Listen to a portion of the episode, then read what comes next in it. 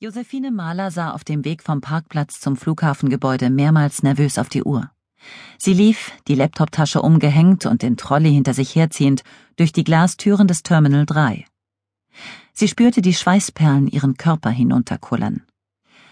Fröhlich schwatzende Reisende und ihre Begleiter verstopften die Drehtüren und blockierten die relativ schmalen Brücken, die durch die Ankunftshalle eine Ebene tiefer zu den Ticket- und Check-in-Schaltern in der Abfertigungshalle führten.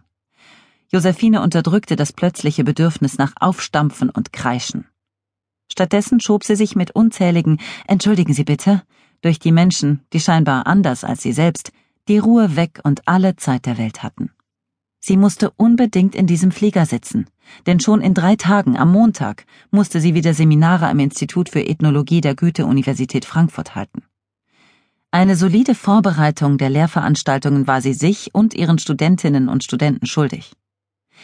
Direktflug OS 131 nach Frankfurt am Main sollte planmäßig um 15.40 Uhr starten. Sie war wie immer eine Stunde zu früh am Airport. Josephine trat an einen der in Reih und Glied vor der Gepäckaufgabe bereitgestellten Check-in-Automaten. Sie nestelte den Ausdruck der Buchungsbestätigung aus ihrer Handtasche, gab Namen und Buchungsnummer ein und hielt den Code über das Infrarot-Lesegerät. Bis hier ging alles bestens. Doch dann erschien eine Meldung auf dem Display, die Josephine das Blut in den Adern gefrieren ließ. Flug OS 131 der Lufthansa, ausgeführt von der Austrian Airlines, war überbucht. Ihr Name wurde auf die Warteliste gesetzt, ein Sitzplatz und die Beförderung nach Frankfurt konnten nicht garantiert werden. Was? entfuhr es Josephine lautstark. Wie zum Kuckuck konnte ein Airbus A319 eine Stunde vor dem Ende der festgesetzten Check-in-Frist bereits überbucht sein? Josephine schnaubte. Ihr wurde heiß und kalt bei dem Gedanken, heute in Wien festzusitzen und den gemessen an ihrem recht überschaubaren Gehalt als wissenschaftliche Mitarbeiterin nicht geringen Ticketpreis in den Wind schreiben zu können. Und das alles, obwohl sie im Rahmen ihrer Möglichkeiten alles richtig gemacht hatte. Sie schnappte den Griff des Rollkoffers und blickte sich nach allen Seiten um. Josephine suchte nach einem Ansprechpartner aus Fleisch und Blut, einem Ansprechpartner, der etwas mehr als blinkende Lichter, einen Touchscreen und ein paar Schaltkreise zur Verfügung hatte, um eine Lösung zu finden, die keinem vorformulierten Standardprozedere entsprach. Josephine zog den Trolley durch das Labyrinth der Absperrbänder vor den Gepäckaufgabeschaltern der Economy Class, reihte sich in die Warteschlange ein und wartete geduldig, bis sie zu einer der feuerrot uniformierten Hostessen vorgehen konnte. An den nummerierten Arbeitsplätzen waren fünf jugendliche Mitarbeiterinnen und eine ältere Supervisorin, die dem Aussehen nach entweder aus Bangladesch oder Südindien stammte und laut ihrem Namensschild Frau Jahangir hieß. Die Mädchen saßen für gefühlte hundert Reisende bereit, während an den Schaltern direkt dahinter dieselbe Anzahl Hostessen und Stewards die vier Fluggäste der Business Class umsorgte.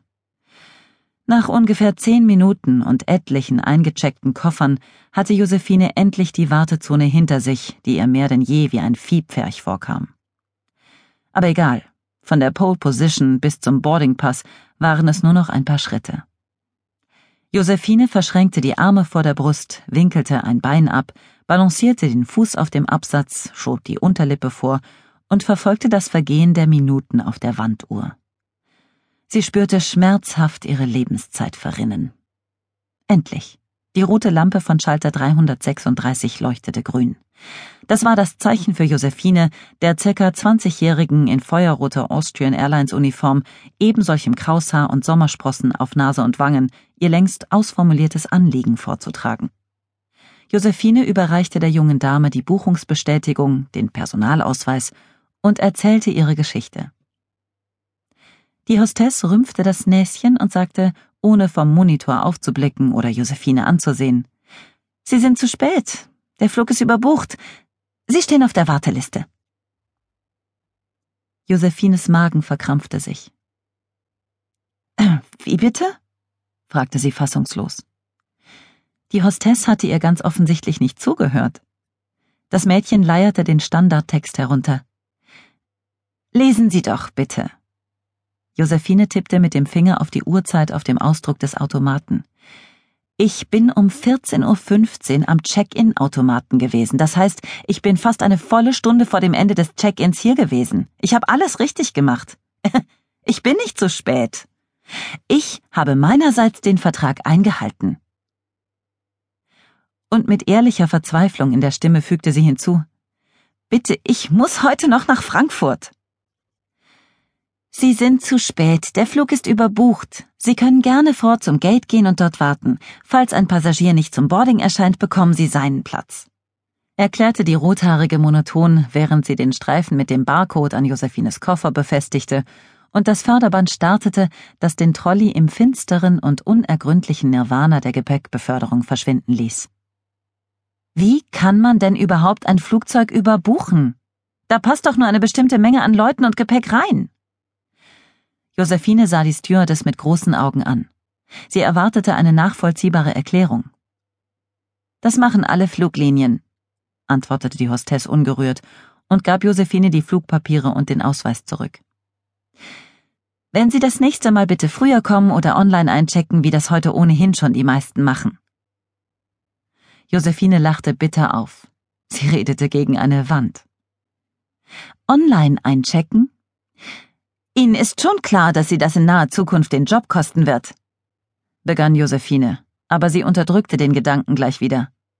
Jetzt auch noch diese Diskussion mit der Kleinen zu beginnen, war völlig sinnlos und führte zu gar nichts. Bitte, rief sie stattdessen entnervt aus. Dass das angeblich alle Fluglinien so machen, ist doch keine Argumentationsgrundlage. Langsam wurde Josephine richtig zornig auf die Sphinx, in deren blasser Miene sich nichts regte. Aber schon im nächsten Augenblick machte sie sich klar, dass dieses Mädchen wahrscheinlich eine Studentin war, die sich mit diesem stressigen Nebenjob ihr Studium finanzierte, genauso wie sie es auch einmal getan hatte. Sie war wohl nur körperlich anwesend und nicht die richtige Adresse, um Wut und Frust abzulassen.